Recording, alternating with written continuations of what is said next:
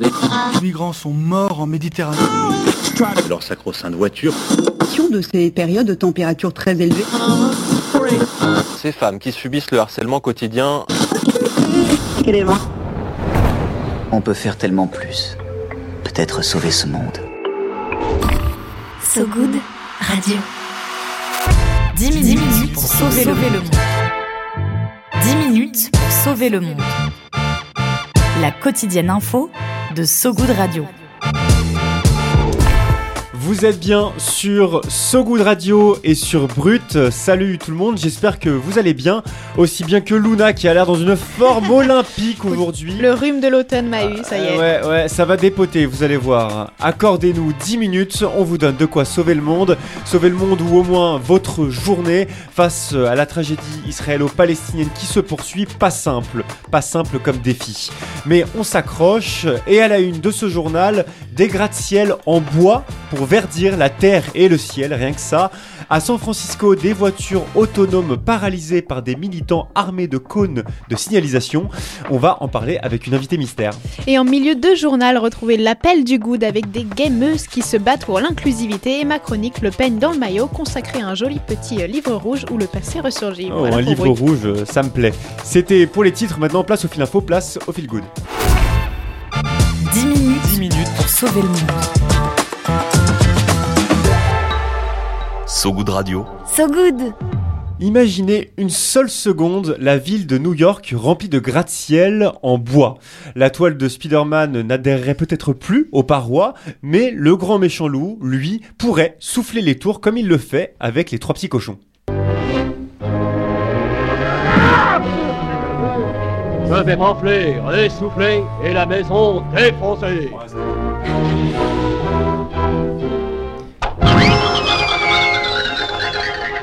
Et le souffle tout puissant du loup emportant toutes les lattes de bois de la maison des petits cochons à l'exception de la porte. Ce court métrage de Walt Disney, il date de 1933, on l'entend, euh, on l'entend au son, et pourtant il mène encore la vie dure à l'image qu'on se fait du bois, car oui, les gratte-ciels sont faits d'acier et de béton, matériaux phares de la révolution industrielle, mais matériaux polluants. En Australie, les ingénieurs le savent et ils se sont lancés un défi, celui de construire des gratte-ciel en bois, béton, les plus hauts du monde.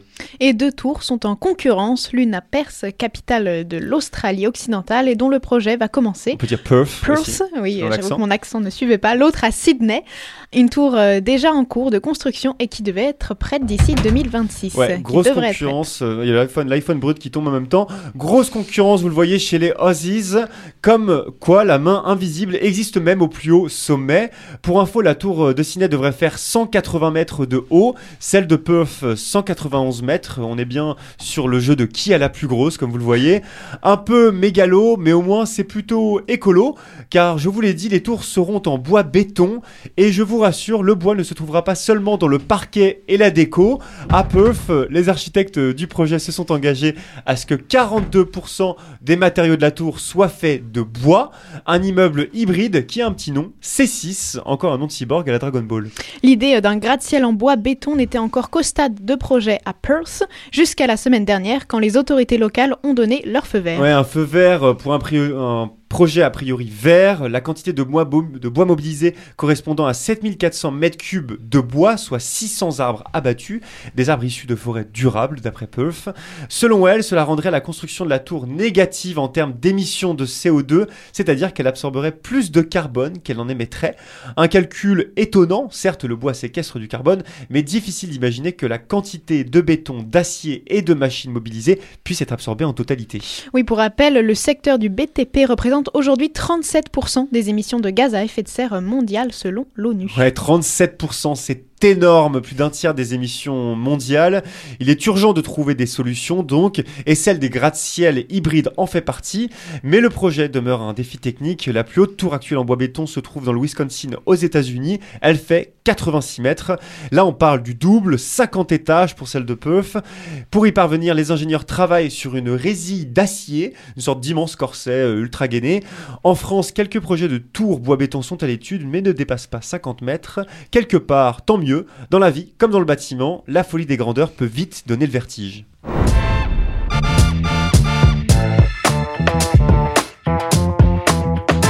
Ah, le live de Brut qui a été euh, qui a été un petit peu dégradé par un iPhone qui a chuté pendant pendant le journal. C'est pas grave, on continue. On nous avait promis les voitures volantes. Finalement, ce sera des voitures autonomes. Un peu frustrant, c'est vrai, mais à la rigueur, manger son cheese à 100 km/h sur une route de montagne, j'ai envie de dire pourquoi pas. Problème, les voitures sans conducteur, notamment de la Silicon Valley, ne sont pas si autonomes euh, que ça. C'est ce qu'on apprend dans le reportage d'Anaïs Renevier pour le dernier numéro du magazine Society, cousin de So Good, les voitures se paralysent au contact de cônes de signalisation installés par des militants pas très contents. Salut Anaïs. Salut. Ça va Très bien. On est content de t'avoir. Euh, comme je disais, tu es journaliste à Society et experte en plots, visiblement. C'est ta spécialité du mois. Des militants, donc, plantent des plots devant des voitures sans conducteur. Ça marche? Ouais, alors ça marche pour les paralysés. Euh, c'est assez fou parce que c'est l'objet vraiment euh, le plus rudimentaire qu'on trouve sur les routes qui bloque des voitures qui coûtent un million de dollars. Donc ça marche plutôt bien, mais elles n'ont pas forcément besoin du plot d'ailleurs pour se bloquer d'elles-mêmes. Et ouais, c'est- on va y venir un peu plus tard sur toutes les conséquences que ça peut avoir euh, dans la ville. Est-ce que tu peux nous expliquer pourquoi donc des franciscanaises et des franciscanais installent ces cônes devant des voitures euh, sans conducteur? Ouais, c'est un groupe de, de militants rebelles qui s'appelle les Safe Street Rebels et Mmh, euh, qui sont créés en 2021 après les différents confinements pour lutter contre les voitures à San Francisco, les voitures en général. Et euh, depuis euh, quelques mois, ils font face à un autre genre de voiture. Euh, c'est, ils sont en pleine science-fiction. C'est des voitures sans conducteur qui provoquent un beau chaos euh, dans la ville. Il y en a beaucoup euh, là-bas? Euh, Il y en a plusieurs centaines. Ils ont dû réduire récemment le nombre parce qu'il y en a une qui est entrée en colli- collision avec un camion de pompiers qui était en intervention. Donc ils ont réduit le nombre, mais il y en a encore plusieurs centaines. D'accord. Et dans ce reportage qui s'intitule, je le précise, La guerre des cônes, très joli, très joli jeu de mots, il y a ces jolies photos de militants qui déplacent leurs cônes dans un panier de vélo, dans un sac à dos. On pourrait croire quelque part à un militantisme de comptoir, mais en fait, pas, pas du tout, car les voitures autonomes, tu le disais, elles posent beaucoup de problèmes aux pompiers, aux ambulanciers, tout ça. Oui, c'est ça. En fait, elle- euh, il faut imaginer San Francisco comme une espèce de ville test à grande échelle.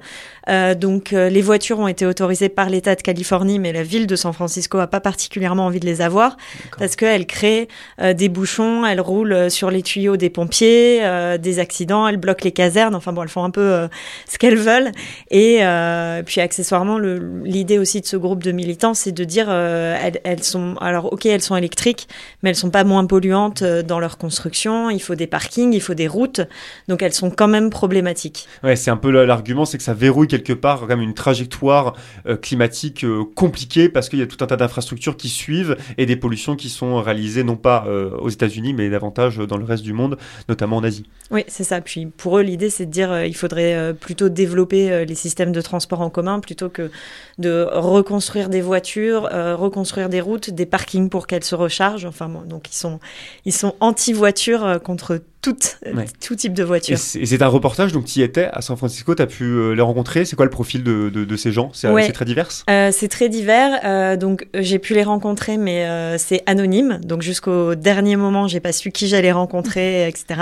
C'est plutôt des gens qui ont euh, 20, 30 ans, qui travaillent dans la tech, voilà. Mais il y a de tout en fait. ce qu'ils m'ont dit, c'est il y a des jeunes de 16 ans et puis des personnes plus âgées jusqu'à 70 ans. C'est assez divers, mais dans tous les cas, ils ont ça en commun, qu'ils aiment pas trop la voiture, ils aiment bien le vélo. Mm. Ouais, et on pourrait croire que c'est euh, des résistants un peu effets mais en fait non, il y a des gens qui travaillent dans les GAFA mais qui sont contre ces projets-là, ce qui montre la complexité, la nuance de ces sujets. Et justement, est-ce que tu sais si la résistance, euh, elle va durer? Parce que j'ai cru euh, lire que Google et General Motors travaillaient déjà sur des algorithmes plus performants. Oui, en fait, ils ont trouvé un système, ils ont trouvé la faille dans le système qui est le cône sur le capot qui paralyse la voiture.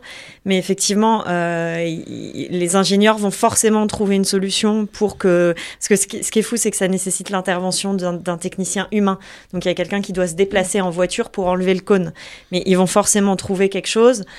À voir si les militants arrivent à, à chaque fois à trouver la faille. Ouais, donc c'est un cône qui est posé sur euh, le capot, donc c'est pas devant la voiture, c'est bien sur le capot qui permet de la paralysie. Oui, c'est ça. Bah, en fait, si c'était devant, elle, pouvait, elle pourrait le contourner, mais à partir du moment où c'est sur son capot, euh, ça la bloque complètement et il faut que quelqu'un intervienne. Ouais, bon, nous, pour l'instant, en tout cas à Paris, en France, on n'a pas de, de voiture autonome euh, de cet acabit, mais pour tous ceux qui seraient en résistance face à ce genre de voiture, vous avez le tutoriel à San Francisco pour, pour agir.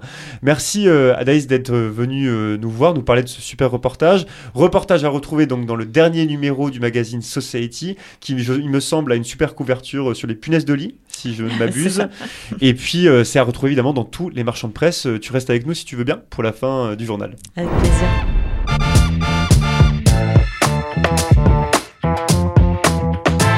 On est en direct sur So Good Radio et sur Brut. C'était l'actu du jour, mais c'était pas terminé car euh, Luna, tu as encore plus d'un tour dans ton sac pour Eh euh, oui. tenter de sauver le monde, n'est-ce pas? L'appel du good. Allô L'appel du good. Allô, j'écoute À So Good Radio, on tend le micro à des personnes qui tentent de changer le monde à leur échelle, avec des initiatives aussi inventives qu'engagées pour essayer de rendre ce monde un peu moins pire. Et aujourd'hui, on vous parle d'afro-gameuse avec Jennifer Lufo, la fondatrice. Salut So Good Radio, comment est-ce que ça va? Moi je m'appelle Jennifer, j'ai 30 ans, euh, je suis française, basée à Paris, et j'ai créé une association qui s'appelle Afro Gameuse. Oui, vous ne rêvez pas, vous avez bien entendu, Afro Gameuse, c'est une asso et un collectif qui rassemble des femmes noires et afrodescendantes qui jouent aux jeux vidéo, qui créent du contenu autour du jeu vidéo sur Twitch ou YouTube, qui travaillent également dans le jeu vidéo. Vous l'aurez compris, nous notre objectif c'est de mettre en avant des personnes qui sont sous-représentées dans le monde du jeu vidéo et qui est pourtant si large. On a pour ambition de faire en sorte que plus de personnes s'intéressent à ces domaines et prennent leur place dans l'industrie. Euh, on a besoin de votre aide pour partager notre mission, pour partager euh, et faire connaître l'initiative aux gens autour de vous, pour que enfin les gameuses du monde entier puissent avoir un safe space auquel elles peuvent s'identifier et tout simplement contribuer. Alors n'hésitez pas à nous rejoindre, c'est sur afrogameuse.com. Des bisous tout le monde. Merci euh, Jennifer. D'ailleurs, les membres d'Afro Gameuse seront présentes lors de l'événement euh, Game Changer. J'espère que tu applaudis mon accent, c'est. Je- qui j'applaudis. est, qui est dédié à l'inclusivité dans les jeux vidéo, au programme des ateliers et des tables rondes, et ça se passe le 28 octobre à la station 45 à Paris. Donc pour celles et ceux qui veulent en savoir plus, retrouvez toutes les infos d'Afro Gameuse sur sogoodradio.fr. Viens voir un peu par ici. Le peigne J'ai une bonne nouvelle pour toi. dans le maillot. Le peigne dans le maillot.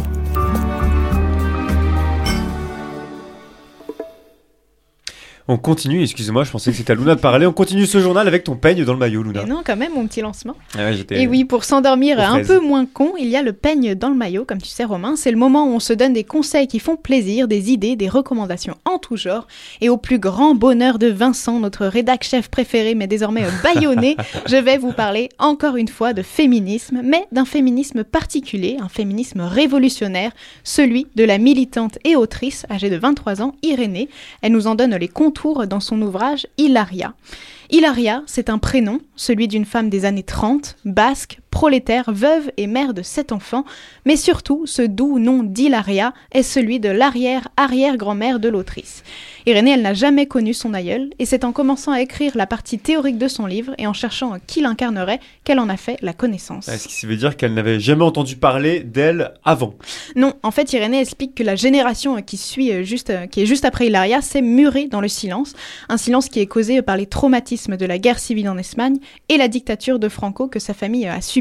Personne ne parlait, sauf une femme, Pili, qui est l'une des sept enfants d'Hilaria, et c'est grâce à elle, celle qui refusa de fermer sa gueule, comme le dit Irénée, qu'elle a pu connaître son histoire.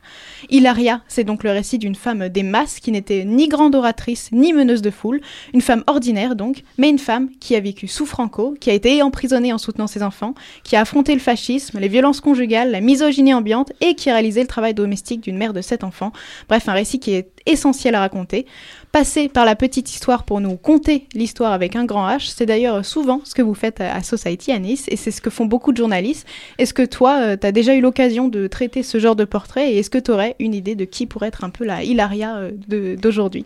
Oui, euh, alors il y a beaucoup d'Hilaria euh, aujourd'hui, euh, heureusement. Euh, là, je, je, pense comme ça à quelqu'un que j'ai rencontré dans le cadre d'un reportage sur euh, les disparitions d'Amérindiennes aux États-Unis, euh, qui s'appelle Bliss George, et qui est une femme amérindienne qui a pendant des années constaté des disparitions de femmes autour d'elle.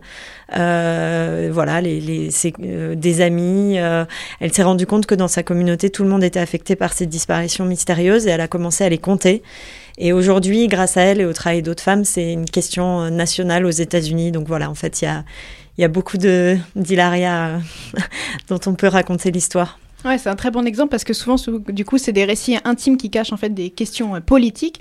D'ailleurs, avec son livre, Irénée, elle nous parle de féminisme antifascisme, contre la prison, contre le capitalisme, bref, un féminisme populaire et anarchiste.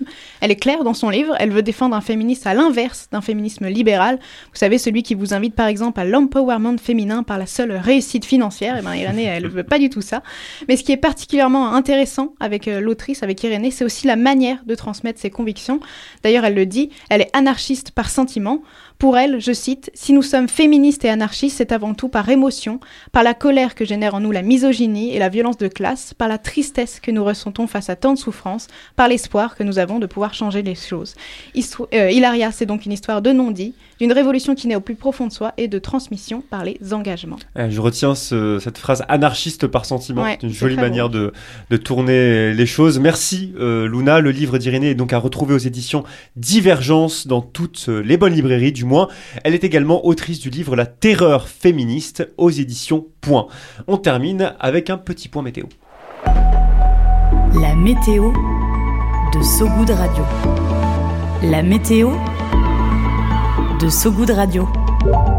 Un rayon de soleil venu tout droit de l'espace, l'échantillon d'astéroïdes rapporté par la NASA le mois dernier contient de l'eau et du carbone, deux éléments qui expliqueraient mieux l'apparition de la vie sur Terre.